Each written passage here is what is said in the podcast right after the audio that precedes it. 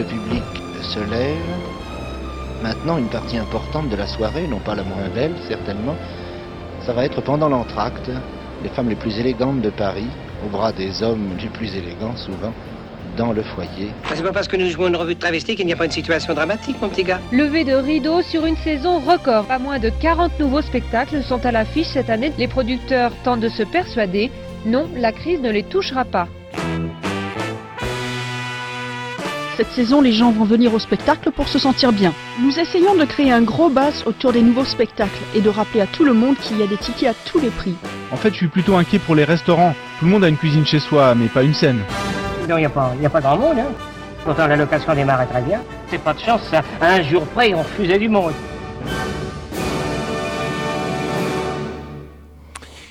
Eh bien, bonjour à toutes et bonjour à tous pour cette nouvelle édition de l'Entracte. Alors, une petite précision. Aujourd'hui, nous devions recevoir euh, la commissaire euh, euh, de l'exposition In situ, qui est une exposition itinérante qui est donc depuis cette année, puisque vous savez que notre région s'est agrandie et donc In situ s'est élargi également à la grande région Occitanie cette année. Alors, il se trouve pour des raisons indépendantes de sa volonté, elle n'a pas pu nous rejoindre et donc euh, nous allons sauter à pieds joints sur, ce, sur cet invité, si, on- si je puis dire, euh, si je puis oser cette formule.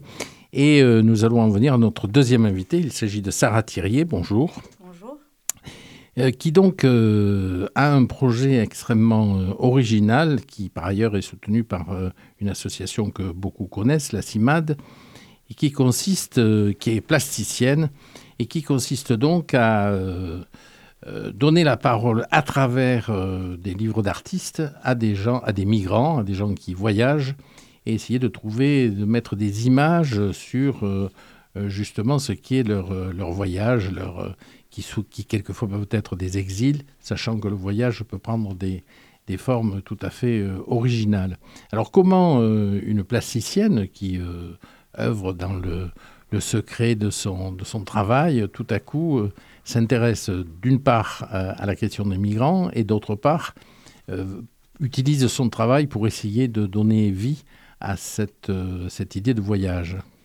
Alors, j'ai tout d'abord envie de dire que c'est pas tout à coup. Tout mon travail s'articule autour de la question du, du déplacement, du déséquilibre physique et psychologique lié au mouvement, et notamment au mouvement migratoire. Mon, mon travail ayant une certaine forme de maturité, ayant acquis une certaine forme de maturité, il m'a semblé important euh, que, que ce terme d'exil prenne une tournure politique. Et du coup, je me suis tourn- tournée vers un organisme comme la CIMAD. Mhm. La gravure, c'est parce qu'une partie de mon travail de plasticienne, c'est c'est l'édition d'artistes. Euh, il me semblait qu'il était important, en, en- tout, tout ce projet a été monté en fine collaboration avec les membres de la CIMAD. Euh, il euh, il, est- il s'est avéré essentiel de redonner la parole à des gens qui très souvent ne l'ont plus ou ne l'ont pas pour l'instant. Mhm. Donc euh, l'idée c'était que eux reprennent en, main leur voyage et à travers une technique euh, abordable par des néophytes en dessin, la gravure, racontent leur propre voyage. Alors, on va préciser pour que nos auditeurs comprennent bien ce qu'est un livre d'artiste. Ça n'est pas un livre de euh, tirage courant, c'est un livre en peu d'exemplaires, voire même un seul. Exactement. Le nombre de tirages est limité. En l'occurrence, c'est trois exemplaires chacun par protagoniste. Euh, ça peut aller jusqu'à un nombre, euh, c'est très variable. hein. Mais en l'occurrence, nous, on a décidé que ce serait trois. Trois, c'est pas tellement le hasard. Au départ, c'est pour en laisser un à la CIMAD, un pour moi de façon à pouvoir faire tourner l'exposition et un pour les participants. On est en train de changer la donne. On va garder un pour la CIMAD et pour moi, qu'on se partagera et, et les protagonistes garderont les deux autres. Ce qui paraît assez, assez logique. C'est leur œuvre. Alors, co- comment ça se passe concrètement euh, Comment ça se passe? Est-ce que euh, vous, travaillez, vous travaillez ensemble? Euh, co- Comment les choses se, se déroulent dans le temps? Alors, concrètement, une étape qui a été relativement longue et qu'on ne voit pas, ça a été le, le choix des participants. Mhm.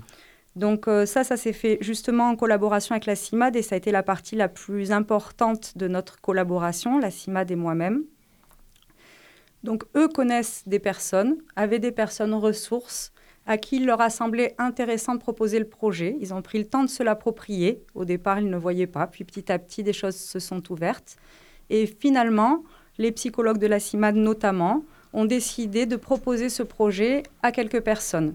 Ensuite, évidemment, ils avaient le choix d'accepter ou de refuser. ceux qui sont là ont mmh. accepté.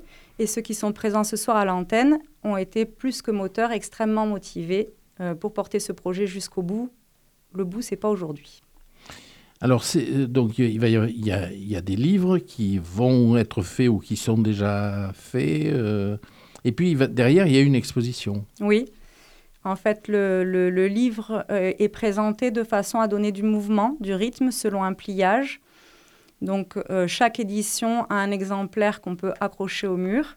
Et on a choisi un, pliage qui rythme ce voyage et qui permet de, donner du mouvement, de prolonger le mouvement euh, présent déjà sur leur composition originale.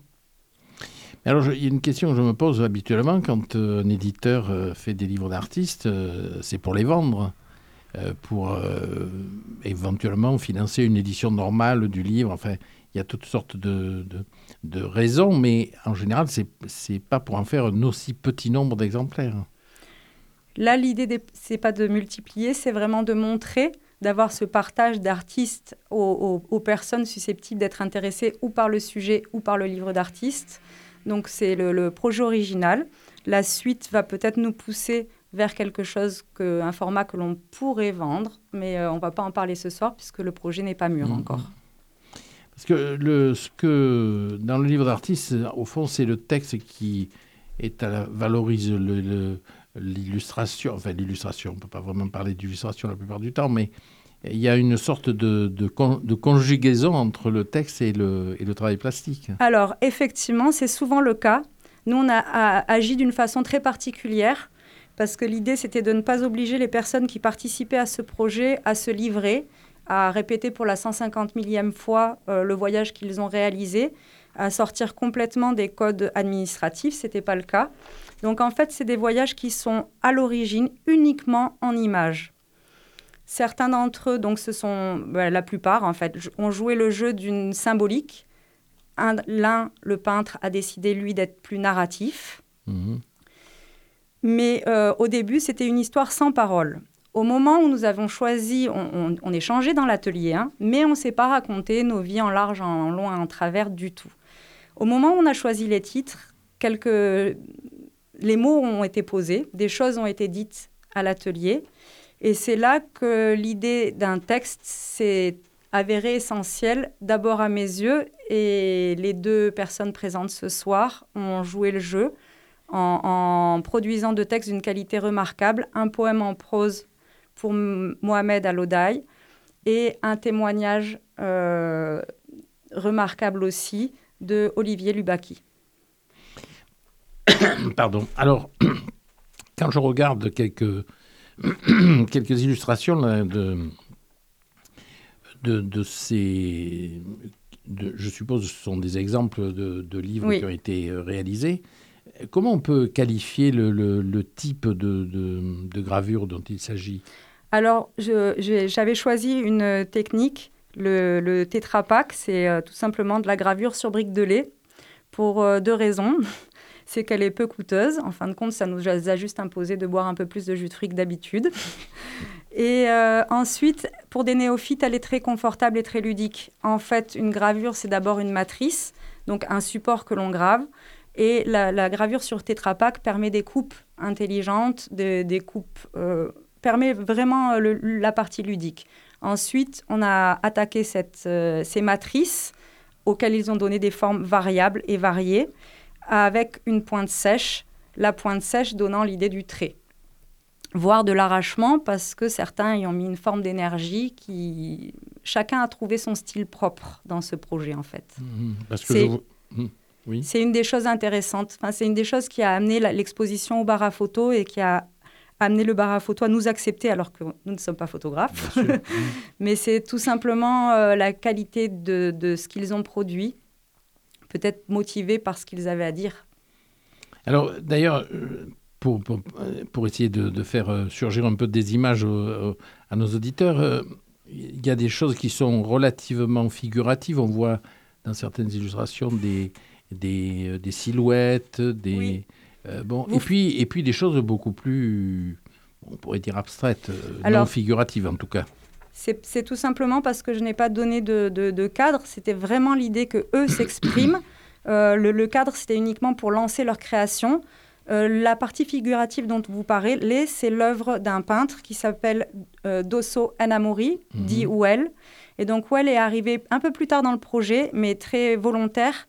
Et lui, son coup de crayon lui a donné envie d'une forme de narration complètement explicite.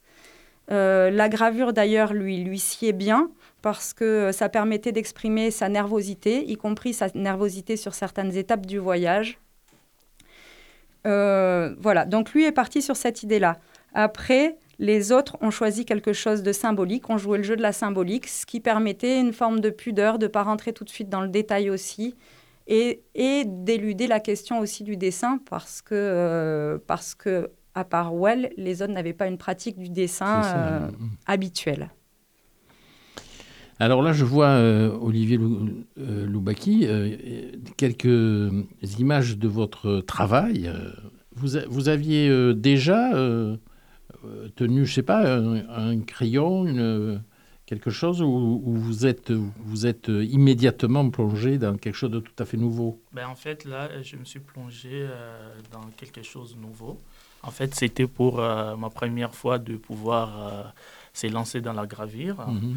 et j'ai trouvé les projets étaient intéressants. Et puis euh, là, j'ai essayé de, de, de, rencontrer un peu mon, mon, voyage à travers cet atelier. C'est pas, c'est pas euh, impressionnant de se lancer comme ça euh, dans une activité que l'on maîtrise pas?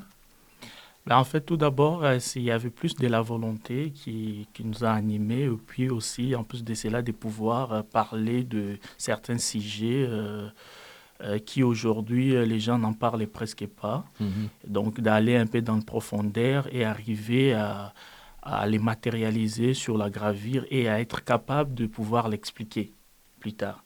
Donc là, par exemple, ce soir, je vais essayer un peu de euh, d'interpréter un tout petit peu la gravure pour vous donner un peu à vos auditeurs euh, l'idée de, de qu'est-ce qu'on a fait en fait sur, euh, sur la gravure en fait. Est-ce qu'on peut dire que vous les avez initiés ou alors ils l'ont découvert par eux-mêmes ça... je les ai initiés, mais par contre, j'ai vécu l'expérience pas du tout comme un enseignement, Mhm. mais plutôt comme, euh, vous savez, les artistes parfois ont besoin de, techniciens, et on appelle ça assistance technique. Et là, je me suis positionnée en tant qu'artiste dans un, par rapport à un sujet qui est politique. Et donc, je leur ai apporté ce que je sais faire, c'est-à-dire une assistance artistique. Mais le moteur, c'était eux. C'est-à-dire mhm. que sans eux, il n'y avait rien. Mais vous auriez pu, très bien, l'un d'entre eux aurait, très bien pu dire euh, bah, j'y arrive pas, je ne peux pas, ou il n'y a, oh, a, eu aucune impossibilité? Je leur Non, non, parce que euh, bah, peut-être que l'expérience qu'ils ont vécue avant, de toute façon, euh, montre. Enfin, ils sont arrivés ici souvent par des étapes complexes et donc ça demande, nécessite une forme de courage mhm. que j'ai retrouvé dans la gravure parce que même ceux qui sont venus une seule fois et même ceux qui me disaient j'ai peur, j'ai peur, mhm. euh, se sont lancés de façon bah, très aventureuse, très courageuse directement. Il n'y a pas eu ce questionnement. Après, j'avais des petites choses à moi pour débloqué. Mhm, mais je dois avouer que ça n'a pas été très complexe étant donné les personnalités des gens euh, participant au projet. Alors, ça touche combien de, personnes euh, Là, si j'en crois le, le dépliant, c'est six personnes ou plus? En fait, euh, concrètement, ça a touché sept personnes. On avait choisi cinq personnes initialement. Deux se sont invités parce que c'est un petit peu comme ça l'histoire, elle se construit comme ça, à la CIMAD.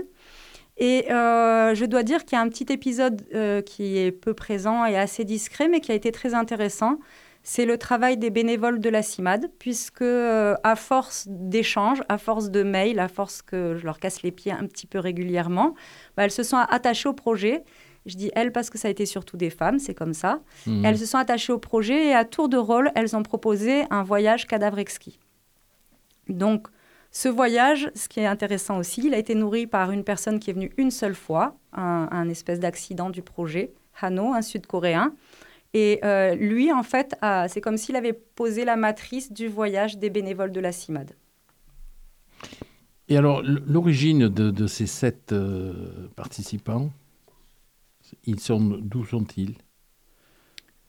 D'où? Ceux qui ont été... Géographiquement oui, parlant, géographiquement, oui, oui, euh, C'est très éclectique. Et du coup, moi, dès la première séance, j'ai énormément voyagé. Alors, donc, le Yémen, la mhm. République démocratique du Congo, la Côte d'Ivoire, l'Afghanistan, euh, la euh, Sud-Corée, euh, Corée du Sud, Madagascar. J'oublie quelqu'un Oui, la Palestine. Mhm. Oui, pas, des régions, oui, quand même, où il ne fait pas très bon vivre, en, l'occurrence. Oui. Ce qui explique le, voyage. Mm, mm. Euh, après, il y a eu des connexions et par exemple, là, j'ai j'ai tendance à avoir envie de, raconter. Olivier, tu pourrais raconter la première page de ton livre, parce qu'en fin de compte, c'est un petit peu le moteur de tous. Mhm. Ils l'ont vécu différemment, mais cette toute première page, sa symbolique pourrait correspondre à beaucoup d'entre eux. D'accord. Euh, par exemple, sur la, sur la gravure, sur la première page, on peut voir qu'il y, a, euh, il y a la forme d'un territoire. Mhm. Et ce territoire est ballotté par, euh, en, dessous par une forme aquatique. Et en fait, qui, euh, qui symbolise un peu les déséquilibres, qui, qui, les déséquilibres géopolitiques qui se passent actuellement dans mon pays, qui est la République démocratique du Congo. Et puis, ça passe sur la deuxième page. Là, on peut voir qu'il y a une forme polygonale qui projette des figures, c'est-à-dire des figures que je symbolise par un groupe des individus qui sont projetés sur une route. Et tout au long de cette route, il y a un moment, la route, ça s'arrête. Et là devant, il se présente un obstacle qui est l'eau de la mer. Et l'eau de la mer, ils se disent qu'est-ce qu'ils vont faire pour traverser cette mer? Donc, ils étaient obligés de pouvoir de tenter cette traversée dangereuse.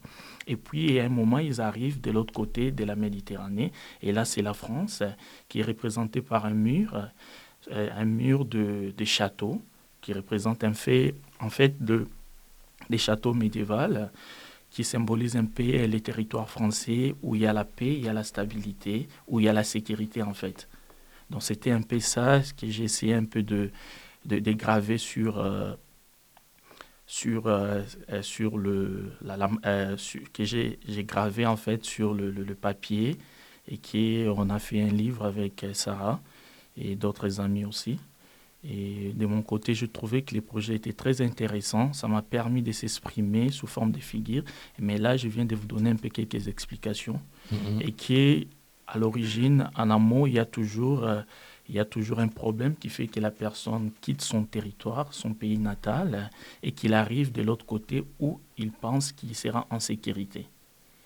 Donc, voilà. Est-ce que c'est le cas?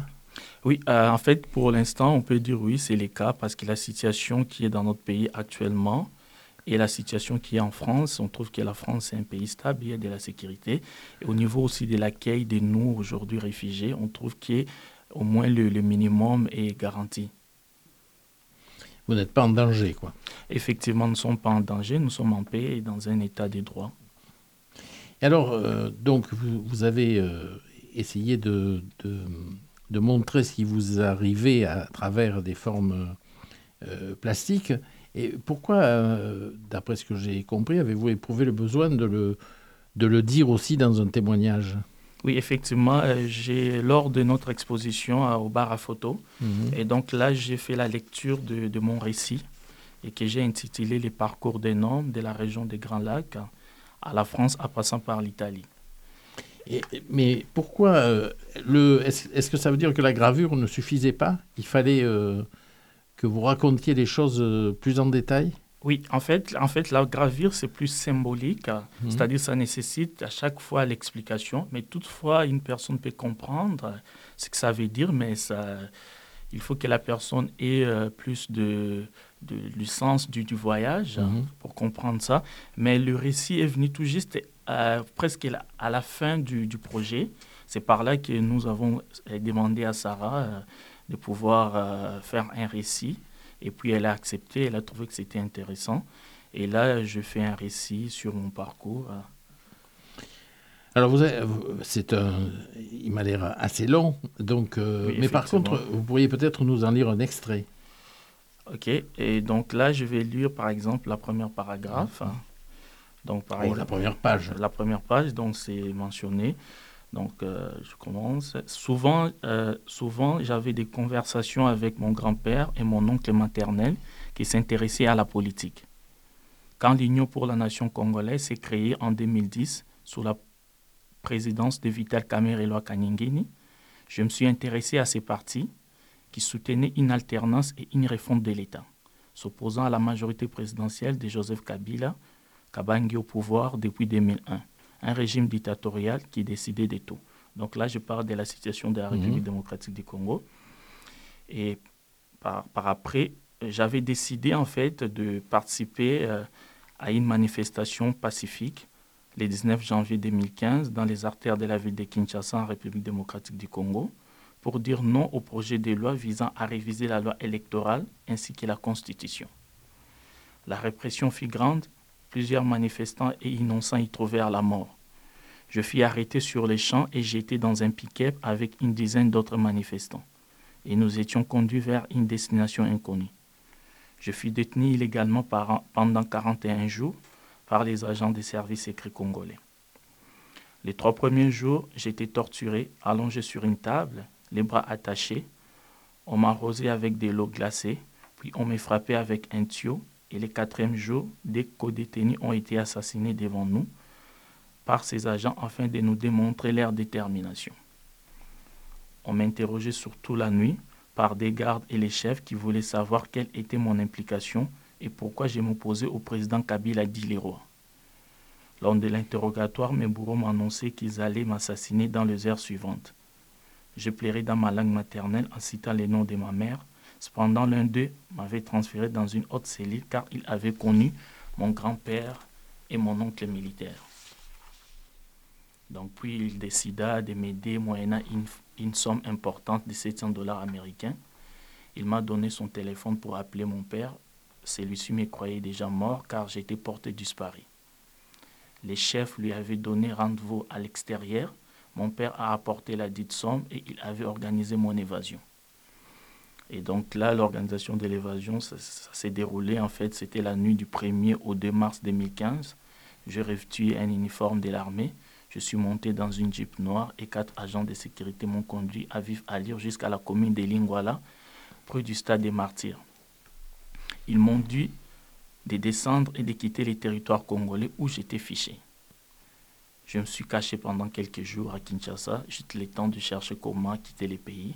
Puis le 13 avril 2015, mon père a organisé mon voyage vers le cœur, en Égypte, avec les passeports d'un étudiant congolais. Donc c'était ça en fait. Euh, je suppose qu'on ne quitte pas son pays avec, euh, avec plaisir. Il faut y être, on, le comprend là, euh, forcé. quel âge avez-vous? Et actuellement, je, à l'époque, oui. donc j'avais, j'avais 24 ans. Et aujourd'hui Aujourd'hui, j'ai 26 ans. Vous, vous aviez donc vécu jusqu'à 24 ans dans votre, dans votre pays Effectivement.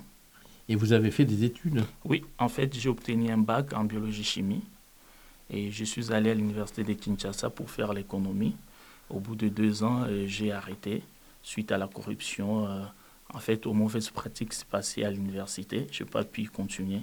Donc, il fallait payer des professeurs pour pouvoir suivre des cours d'encadrement. Donc, des exercices difficiles étaient résolus à l'extérieur c'est-à-dire qu'il faut payer les cours mhm. pour participer. Tout ça, la première année, j'ai supporté. Et la deuxième année, je n'ai pas pu supporter et puis j'ai laissé. Donc c'est impossible de faire des études normalement dans votre pays? Effectivement, je trouvais que c'était plus efficace au moment où on doit payer les cours, on doit payer des professeurs. Je trouvais que euh, ça nous déformait en fait. Et c'est pourquoi j'avais laissé et puis dire que voilà, je j'ai pris cette pause-là et puis par après, je vais voir avec les années qu'est-ce qui va arriver. À l'entretemps, je militais dans le parti parce que les partis, l'Union pour la nation congolaise, proposait euh, euh, un bon projet par rapport à l'éducation et au développement de notre pays. Déjà au moment lorsqu'il parlait de la refondation de l'État, j'ai trouvé ça c'était intéressant, qu'il fallait refaire vraiment euh, l'administration et puis qu'il fallait lutter contre la corruption. Donc c'est par là j'ai milité dans ce parti jusqu'à ce que j'ai le pouvoir en place, il m'a obligé de partir. Est-ce que vous pensez un jour, vous, vous, pensez vous, vous installer ailleurs ou un jour retourner dans votre pays? Effectivement, dès que ces régimes vont passer, dès qu'ils seront plus là, et donc là, dans 10 ou 15 ans, je pense bien retourner au Congo. Et à l'entretemps, au moment où je suis ici en France, vu que je suis réfugié, et donc je dois faire de mon mieux pour faire des études, mhm. apprendre comment est-ce que l'administration française ça marche, prendre ce qui est de bon ici en France et pouvoir retourner au pays et pour pouvoir mettre ça en pratique. Et c'est presque étonnant de vous entendre euh, parler euh, aussi calmement en disant dans 10 euh, ou 15 ans, je retournerai vous, on n'a pas l'impression que vous, que vous éprouviez une quelconque colère. Oui, en fait, la, la, colère est là, effectivement, mais nous sommes, euh, je suis présentement ici en France, et la colère est là, et il faut rester un tout petit peu discret, parce que la famille est restée là-bas. Donc si je dois euh, euh, m'exprimer à tout moment et essayer un peu d'attaquer trop le pouvoir, donc la famille sera en danger. Mhm. Déjà moi-même euh, donc, ce qui a fait que j'ai quitté, c'est parce qu'ils m'ont arrêté, que j'étais torturé. Mmh. Oui, c'était plus possible. donc voilà, donc du coup, je dois parler de ça, mais d'une façon un peu euh, plus intelligente. Donc euh, c'est ça, en fait, j'ai en fait la colère pour ça. Il y a des gens qui meurent chaque jour chez nous au Congo. Et actuellement, c'est dans le Kassai, il y a des gens qui sont massacrés par des de militaires de l'armée républicaine. Il y a même des, ONG, euh, des ONG internationales, y compris aussi le, euh, certains aussi des dirigeants qui sont en train d'entretenir tous ces massacres sont condamnés aussi par l'Union européenne et les États-Unis. Donc ils ne peuvent plus mettre leurs pieds ici euh, dans l'espace Schengen et leurs avoirs aussi sont gelés. Donc ils sont poursuivis. Donc ça montre qu'il y a vraiment des gens comme nous qui sont en train d'informer l'opinion internationale tant que nationale sur ces sujets-là, ce qui se passe actuellement au Congo. Alors, euh, au fond, le, livre, c'est aussi une façon euh, discrète, comme il dit, de, d'exprimer une présence euh, qui est une forme de contestation, j'allais dire, pacifique. Ça, chacun l'a vécu d'une façon qui lui est propre. Et Olivier l'a affirmé tout de suite, hmm. cette volonté de témoignage. Euh, vraiment, c'est différent pour, pour, chaque personne. Euh, ça se voit à travers l'iconographie. Donc, euh, Mohamed, qui est présent ici, lui est parti sur quelque chose de, de, de plus... littéraire, on va dire. Oui, mm. tout de suite. Même dans l'iconographie, je pense que vous avez déjà mm, repéré mm. quelle est son édition. Et euh, alors que je ne crois pas dévoiler quoi que ce soit en disant que Mohamed est quelqu'un qui s'exprime volontiers, euh, qui est très tourné vers les autres et prêt tout le temps à, à, aider finalement son prochain. Là, c'était euh, peut-être un espace où il était à l'intérieur de lui-même et il a créé tout de suite une iconographie propre avec un langage poétique très doux, euh, d'ailleurs, je, trouve que les, éditions sont douces de façon générale, mais la sienne en particulier, mhm. très douce. Et euh, pour, pour, euh, pour, signaler sa façon d'intérioriser, il venait avec des écouteurs, mais pas, pas des écouteurs pour se couper de nous, des écouteurs qui simplement lui permettaient d'écouter une musique du Yémen. Et j'ai plutôt envie de lui laisser la parole. Lui, finalement, son texte poétique, c'est un, peu comme si c'était l'aboutissement de ce voyage en images euh, j'ai trouvé ça fabuleux quand même. Mm. J'ai eu la chance de le lire la première et j'ai trouvé ça fabuleux. Alors pourquoi, euh, Mohamed, vous avez euh, quitté le, Yémen vous? Alors, quand je suis venu ici en France, je suis venu avec un contrat de travail au début. D'accord. J'avais un contrat de travail comme assistant de langue arabe. Mais c'était en 2011. Mhm. Et avant de venir ici, j'étais à gendarmerie, à la gendarme. J'étais gendarme. Vous, étiez gendarme au Yémen Oui. D'accord. Et en même temps, euh, j'essaye d'apprendre le français.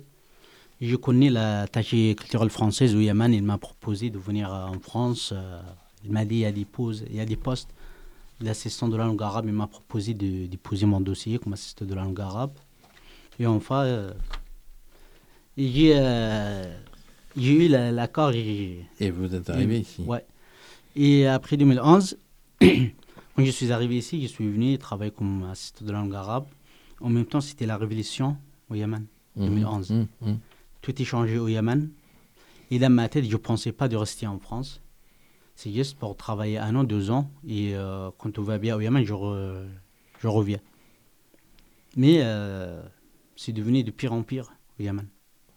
On ne peut pas, on peut plus revenir au Yémen, on peut plus. Même ici en France. euh, Au fond, vous, avez- vous avez été piégé euh, en France, hein, En France, ouais. sans la possibilité de revenir. Voilà. Tu peux pas, mais, mais aussi toute ma famille ils sont au Yémen. Donc là aussi, euh, impossibilité de, de parler trop fort. Il faut être discret, peut-être. Ouais. Et là, euh, comme toute famille au Yémen, ça fait six ans que j'ai pas vu ma famille. euh, j'ai essayé de. J'ai déposé en 2015 ma demande d'asile, mais il était rejeté par, par l'opéra. Et après, j'ai fait un recours. Il, était aussi, euh, il a été aussi refusé. Et là, j'ai- j'essaye de faire euh, une régularisation à la préfecture et aussi euh, je fais une cassation, on dit ça en français, non? Mhm. Euh, Au Conseil d'État. Est-ce que c'est le Yémen qui vous empêche de, de revenir? C'est de, le, On vous refuse le, le- de revenir ou c'est la France qui... euh, Non, c'est pas la France, ni la France, ni le, le Yémen. C'est la guerre. C'est-à-dire, il n'y a plus d'aéroport au Yémen. Au Yémen, il n'y a plus d'aéroport, surtout à Sanaa. Tous les pays de Golfe et les autres pays, ils ont bombardé tout. Oui. Il y a aussi la guerre civile. La France, ici en France, c'est vrai, euh, ma demande a été refusée, mais d'après la loi, ils n'ont pas le droit de m'envoyer au Yémen. ben, C'est de l'autre part. L'autre, Oui, oui. de- c'est euh, quand j'étais gendarme. Le, notre euh, partie de mon histoire, c'est pendant la religion. Comme je suis athée, euh, au Yémen, C'est la peine de la mort, Ah oui. Ah oui, d'accord. direct. Donc il n'y a pas de liberté religieuse. Il n'y a, il y a pas. Alors pourquoi, pourquoi euh, dans votre cas, euh, plutôt que de faire, de raconter votre histoire, vous avez éprouvé le besoin de d'écrire un poème? Euh, pour moi, chacun, il a sa façon à s'exprimer. Mhm. Moi, je me trouve, moi, je me trouve sur. avant, c'est jusqu'à maintenant sur les, les poèmes. C'est ma façon de m'exprimer. Oui. Et aussi de marcher dans les rues ou même dans la nature. Et là, Vous écriviez avant d'écrire ce, Ouais. ce texte? Ah ouais, mais c'était euh, Ah. toujours comme je suis pas riche en langue euh, française, Mhm. j'écris, j'écris euh, toujours en arabe. Mhm. Et là, avec Sarah et aussi notre ami aussi qui est avant, il m'a, il m'a encouragé pour écrire, essayer d'écrire en français des textes, tout ça. Et avec Sarah, quand, quand j'ai fait ça, il m'a dit c'est, une, une poésie. Je ne sais pas avant. Je croyais que c'est un texte. Parce que je l'avais écrit avec euh, ma façon. euh, je ne sais pas qui, qui sera une poésie. On peut en avoir un petit extrait? Si je puis permettre, je pense que c'est c'est important qu'ils lisent la totalité. Oui, Il oui, est vraiment beau.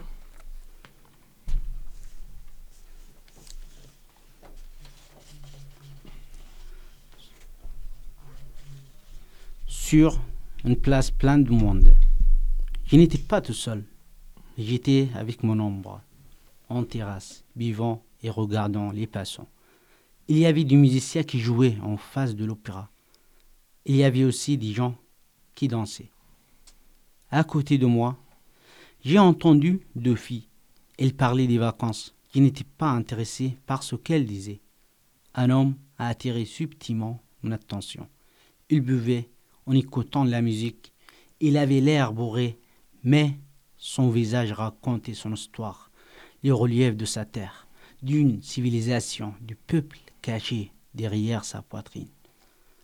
J'étais en train de me baigner dans mes idées, de me regarder sur le sol.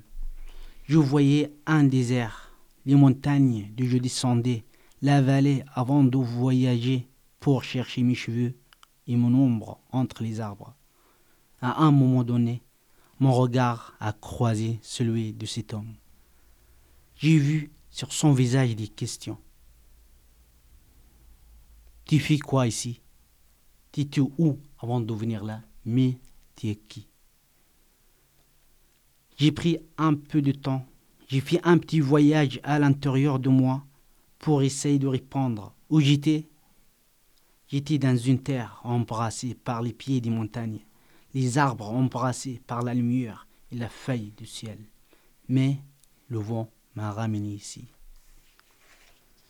Je suis qui? Je suis une ombre qui cherche son corps entre la discussion de la nuit, du jour et une destination. Je suis l'ami de l'espoir qui a commencé à être désaspéré. Il veut battre en retraite. Je l'encourage je prends sa main, je l'invite à me remarquer, survivre, à écouter ma parole. Pour qu'on continue le chemin. On peut marcher ensemble sur le ciel, même sur nous, je lui dis. Et je fais quoi? Je fais comme tout le monde. J'aspire le temps et je le mets dans ma bouche. C'est effectivement euh, de la littérature. Exactement. Alors, euh, il y a des livres, il, va, il y a une exposition. Quel va être l'avenir de, cette, de ce projet? Alors, avec euh, les protagonistes ici, tout d'abord, l'exposition est encore visible à la CIMAD euh, jusqu'au jeudi prochain. Mhm. Ensuite, le, projet que, que, nous avions démarré ensemble est, fini, sauf que l'exposition va tourner. Par contre, des, des liens individuels et interpersonnels se sont créés. Euh, on ne va rien dévoiler, surtout que les choses sont à peine embryonnaires, mhm. mais, euh, mais les, connivences entre nous ne sont, sont loin d'être finies. Alors, euh, par contre, le projet, globalement, va reprendre euh, au, du début avec d'autres individus. la Maison de la Gravure se, soutient ce projet d'une façon toute simple. Elle nous ouvre ses locaux et du coup permet de de pousser plus en avant certains types de recherches. Cette année, ça nous a permis de faire des grands formats. L'an prochain, on verra. La plupart des séances se passaient à la CIMAD. Mais cet intermède Maison de la Gravure permettait aussi de, souder, de, créer un climat de confiance, d'y passer la journée, d'être dans un lieu, euh, notamment euh, Well, le, le, peintre, était quand même absolument ravi de côtoyer un atelier, un vrai atelier, de pouvoir travailler dans des vraies conditions. Et je pense qu'on a, a, tous profité. Donc ça, c'est quelque chose qui, va, qui existera à nouveau en octobre prochain. Et en novembre, à l'occasion du festival Migre en scène, on va euh, probablement réexposer ces travaux-là. Peut-être d'autres qu'on aura eu l'occasion de produire autrement ensemble. Et, euh, et puis les, les gens qu'on ne connaît pas encore, mais euh, qui, qui arrivent. Est-ce que ça veut dire qu'il y aura d'autres livres avec d'autres gens ou... Oui. Oui. Donc, au fond, c'est un, une vraie collection que vous, que vous lancez. Je ne sais pas. Je ne sais pas quand l'aventure. Je sais quand elle a commencé. Je ne sais pas quand elle va s'arrêter. c'est ça. Est-ce que, est que vous allez euh, continuer à écrire euh?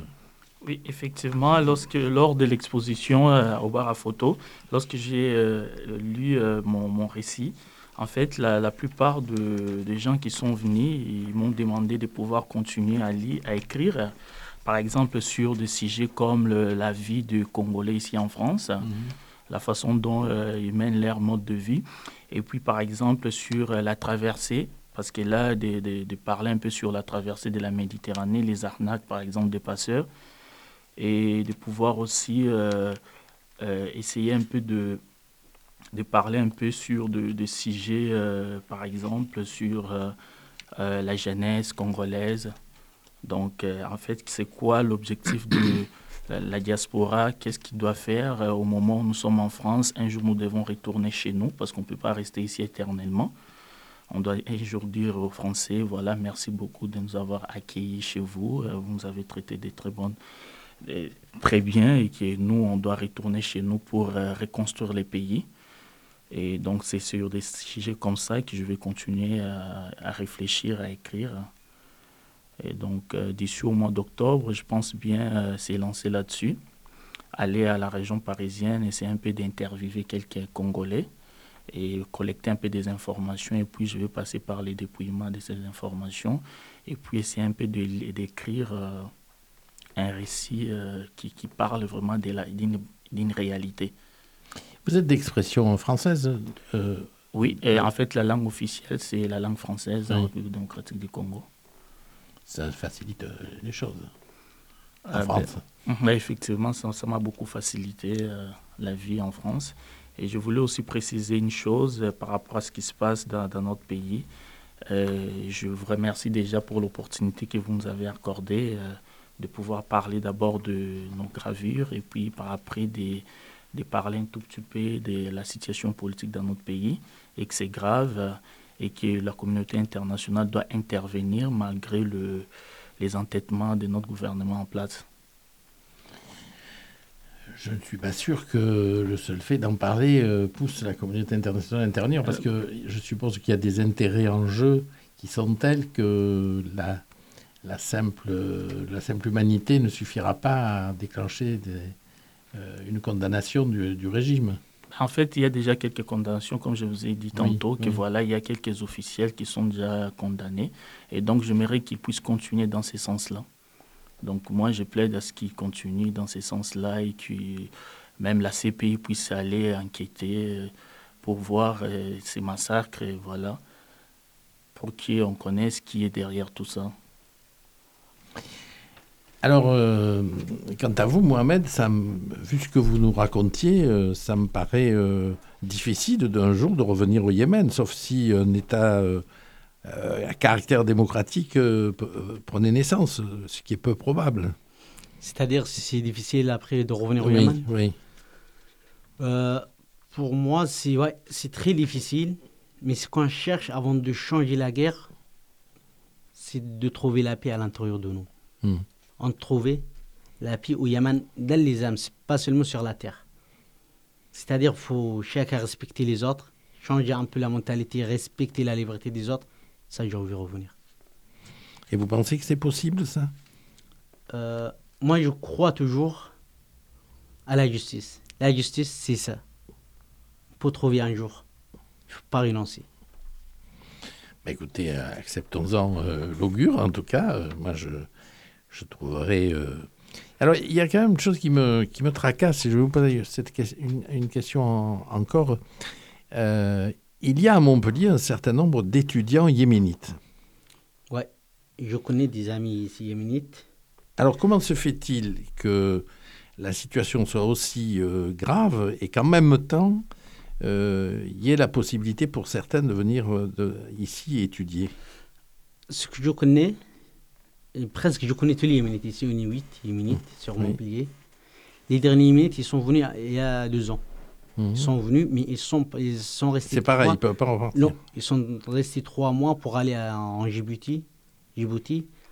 Ils ont parti, même, ils ont le visa déjà. Ils ont, ils ont obtenu le visa de Djibouti. Mhm. Parce qu'ils ont déjà le contrat de travail comme moi, euh, comme assistant de la langue arabe. D'accord. C'est pour ça qu'ils ont pris le, risque, ils sont partis en Djibouti. Ils ont eu le visa, ils ont resté en Djibouti parce qu'ils ils ne pouvaient plus de revenir au Yémen de Djibouti. Ils ont resté là-bas, euh, je crois deux mois ou deux mois et demi. Et après, ils ont pris l'avion, ils sont venus ici en France, ils savaient deux ans, ils n'arrivent ils pas à revenir au Yémen. Et maintenant, euh, ils ont le statut de demandeur d'asile. Mais ils travaillent en même temps. D'accord. Donc vous, vous ne pouvez pas travailler actuellement en France? Je n'ai pas le droit. Oui. Je n'ai pas l'autorisation. J'aimerais bien, mais je n'ai pas l'autorisation. Et pourtant, pour avoir des papiers, il faudrait qu'ils travaillent. Oui, c'est le cercle vicieux, toujours le même. Mm. Il faut avoir l'un pour avoir l'autre et avoir l'autre pour avoir l'un. Donc on n'en sort pas comme ça. Euh, donc vous disiez que l'exposition, on peut la voir encore à la CIMAD jusqu'à la fin du mois, c'est ça? Oui.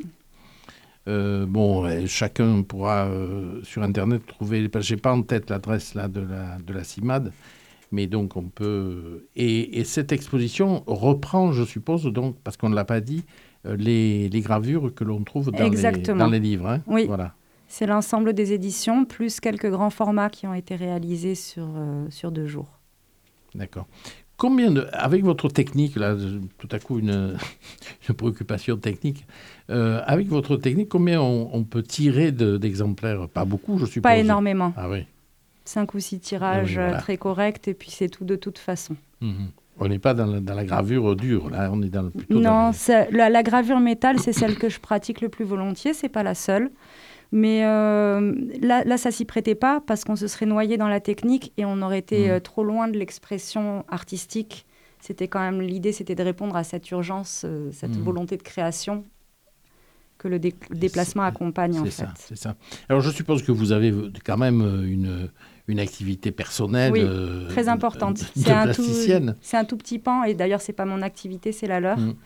Euh, c'est pour ça que je, ramasse les projets. En fait, c'est en discussion avec la CIMAD. J'ai décidé de, que ces projets devaient être sur une période très ramassée. On a élaboré ces livres sur un mois, un tout petit peu passé, en se voyant deux fois par semaine. Et puis un week-end complémentaire. Je pense que l'an prochain, en octobre, en revenant d'une résidence qui a lieu en Auvergne, euh, où je développerai mon propre travail. Mhm. Mais ce n'est pas le sujet ce soir, ce serait encore euh, long. Euh, en octobre, je souhaite recommencer l'expérience de nouveau sur un mois, mais cette fois-ci trois fois par semaine et sur trois semaines, parce que c'est à la fois plus facile pour moi étant donné mon activité en dehors, mais c'est aussi plus logique par rapport à la conduite même du projet qui nécessite une confiance, une espèce de, moment un peu...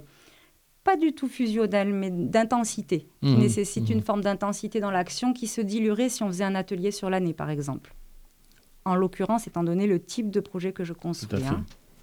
Bon, bah écoutez, j'espère qu'on aura l'occasion peut-être de reparler de votre œuvre à vous. Ce sera avec euh, plaisir. À une autre occasion, mais en tout cas, donc, euh, que nos auditeurs se, aillent donc voir euh, l'ensemble de ces travaux à la CIMAD et puis peut-être à la rentrée ailleurs, si l'occasion s'en présente. En tout cas, nous donnerons les informations nécessaires pour cela. Voilà, on va terminer l'émission avec la sélection, comme à l'habitude.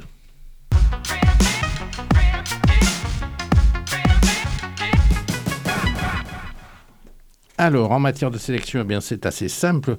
On entre de plein pied dans la période des festivals. Alors, euh, il y en a une quantité. Alors, j'en ai retenu alors un euh, qui va bientôt s'achever, ce sera le 1er juillet, mais en tout cas, euh, le week-end prochain, il y a une, une importante représentation. Il s'agit de Songes et Métamorphoses. C'est au printemps des comédiens. C'est un, une mise en scène de Guillaume Vincent. Alors, c'est un spectacle qui est assez long, il dure 4 heures, euh, et il est tiré, il est adapté euh, très librement, on va dire, euh, des métamorphoses d'Ovide et du songe d'une nuit d'été de William Shakespeare, dans une traduction de Jean-Michel Desprats, qui est le spécialiste de Shakespeare. Alors donc, Guillaume Vincent a fait, à partir de ces deux textes, eh bien, il a créé un spectacle avec, qui est donc assez long, qui dure euh, donc je crois 4 heures, avec un entracte, je vous rassure, euh, et dans lequel vous pourrez... Alors c'est une mise en scène extrêmement euh, esthétique. J'ai vu quelques, quelques illustrations, quelques photographies, c'est ma foi un très beau, en apparence, un très beau spectacle. J'aurai l'occasion de le voir et de vous en parler lors d'une prochaine émission ou d'une chronique future. Alors également, bien, il y a un grand festival qui va commencer, c'est Montpellier Danse dont vous n'ignorez pas que Divergence est partenaire, puisqu'il y aura trois euh, rencontres qui seront animées par euh, Divergence euh, au sujet de la programmation de Montpellier Danse. On y reviendra en détail. Il y a une bande-annonce qui circule actuellement à l'antenne. La première représentation va commencer le 23 juin. Alors, je, on rentrera dans les détails peut-être ultérieurement, puisque nous aurons aussi des places à offrir dans le cadre de ce partenariat. Sachez qu'on y retrouve les noms, des noms prestigieux de Angelin Prejocage, on retrouve Antonio Canales pour le, flamenco, Mathilde Monnier, qui était l'ancienne directrice du centre chorégraphique, revient avec un, grand ballet. Euh, il y a également Lucinda, Lucinda, Childs, une très très grande compagnie qui euh, va, se, produire également. Euh, bon, j'en passe, il y aura un hommage à Merce Cunningham également. Euh, en tout cas un programme extrêmement euh, fourni euh, et qui va donc démarrer le 23 et s'achever au début, dans les premiers jours de, juillet, le 7, si je ne m'abuse. Donc, si vous voulez plus de renseignements, eh bien, il y a un site que vous pouvez consulter. Et puis, de toute façon, on vous tiendra au courant tout au long de la programmation de ce festival. Sachez également qu'il y a un off à Montpellier Danse, ça s'appelle Mouvement sur la ville. C'est le festival des nouveaux territoires chorégraphiques. C'est du 24 juin au 5 juillet. Ce sont trois compagnies montpelliéraines qui, qui organisent ça. C'est en l'occurrence Hélène Catala, Yann Lheureux et Didier Théron. Il y a énormément de représentations, euh, à la fois dans les studios des compagnies, mais aussi euh, en extérieur. Et sachez surtout que tout est gratuit.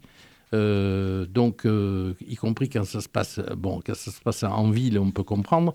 Quand ça se passe dans les studios des compagnies, c'est plus compliqué. Il faut simplement réserver un petit peu à l'avance. Et, voilà, on, est au contact de ce qui se fait de mieux et de plus moderne dans la danse d'aujourd'hui. Alors on m'a dit qu'il faisait chaud à l'extérieur, mais je vous garantis qu'il fait également chaud dans le studio. Et pour terminer, je voudrais vous signaler que Radio France va évidemment reprendre sa programmation annuelle avec son festival. Ça aura lieu du 10 juillet au 28 juillet. Donc là, on aura un petit peu de temps pour en parler. Mais nous recevrons le directeur de Radio France pour entrer dans les détails. Sachez que le festival, cette année, est consacré à la Révolution. Le, thème, c'est Révolution avec un S entre parenthèses. Alors euh, peut-être que Radio France espère que dans un certain nombre de, lieux, y compris ceux dont nous avons parlé dans cette émission, euh, quelques révolutions euh, pacifiques se feront. En tout cas, c'est donc une programmation liée, très centrée sur la révolution d'octobre, bien entendu. Il y aura pas mal de formations russes, y compris ce qu'il reste des cœurs de l'armée rouge, puisqu'ils ont été en partie décimés dans un accident d'avion récent.